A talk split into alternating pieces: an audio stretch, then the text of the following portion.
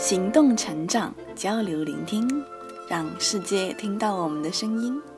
这里是 Scholars Cast，我是主播五月。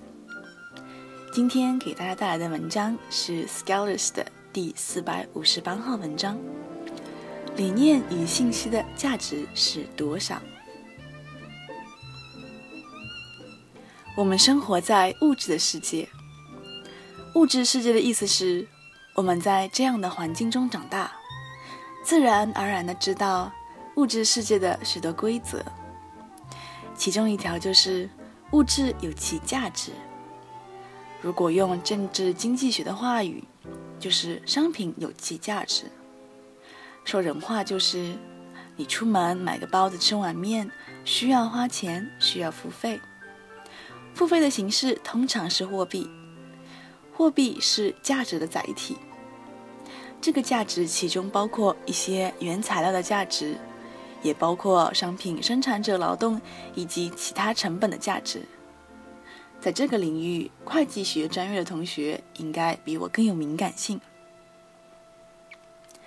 宏观的来看，小到一个个体的日常开支，例如上街买菜，大到一个机构单位的行政开支。或者大宗商品采购，都有基于物质的价值交换过程，而这个规则也一直印刻在我们的脑海里，而且这也成为规律。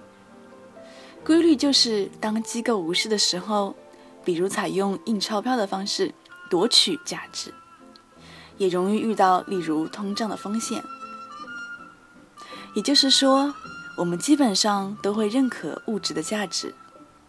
我们也开始会辨别物质的价值。那么到信息时代，我们对信息的价值的认知是怎么样的？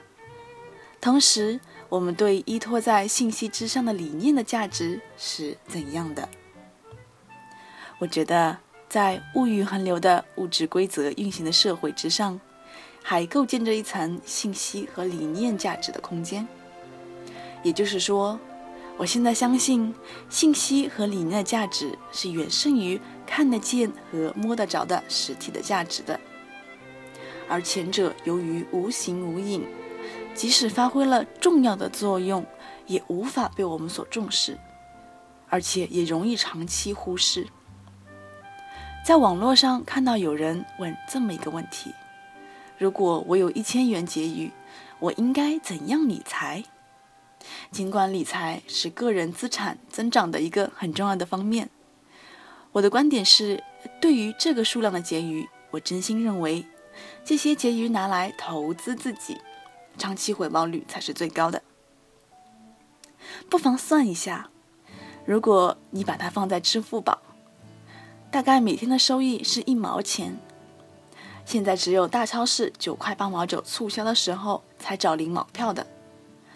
但是如果你用于学习，比如去购买一些课程，认识一些领域的朋友，你接受到了一些新的信息与理念，打开了你的世界，于是你采取了行动，提升了技能，然后在这个歧视眼睛的过程中，假使你得到了一个更好的工作机会，薪水翻倍。如果上述过程花了一年时间。假使你之前的收入如果是四千元，我推测这样你才能省下一千元。如果支付宝的利息年化收益按百分之五算，那也是五十元。你也可以一天一毛的加起来试一下。而且支付宝年化也未必能到百分之五。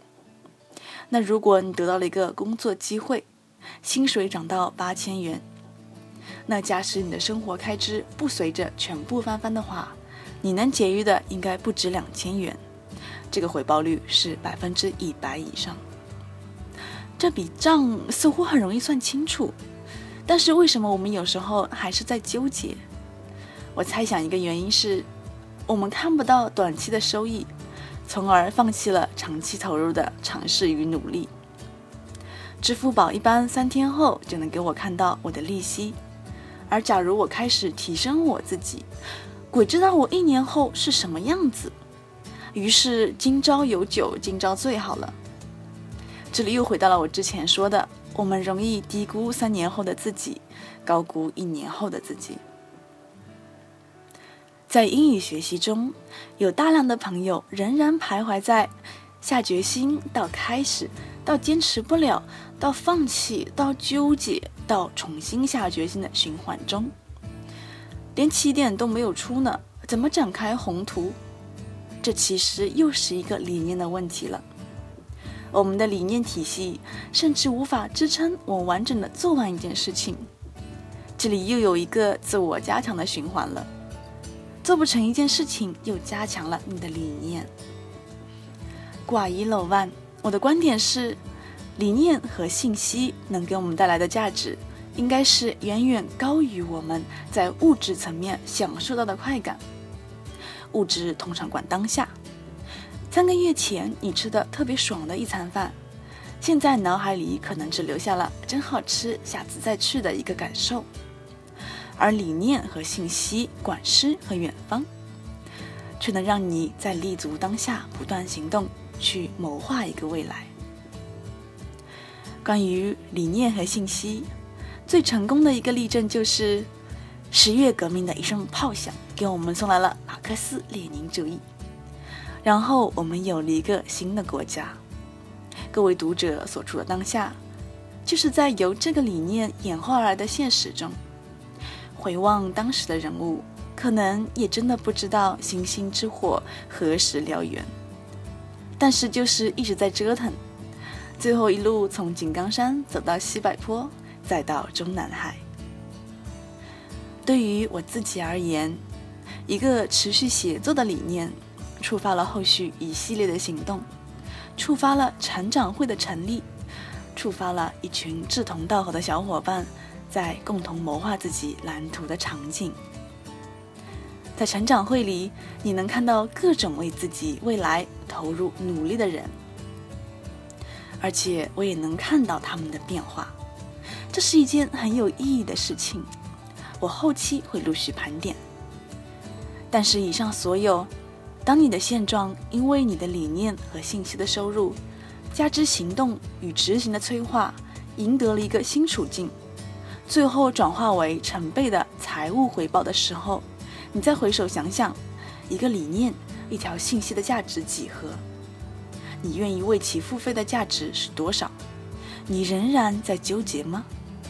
我不知道，但是我自己不会纠结，因为理念和信息既是有价的，但是又可能是无价的。最后，在成长会，我们也在做一些事情。就是将理念与信息不断的落地，转化为我们的真实处境的过程。我们强调快速执行与深度躬行。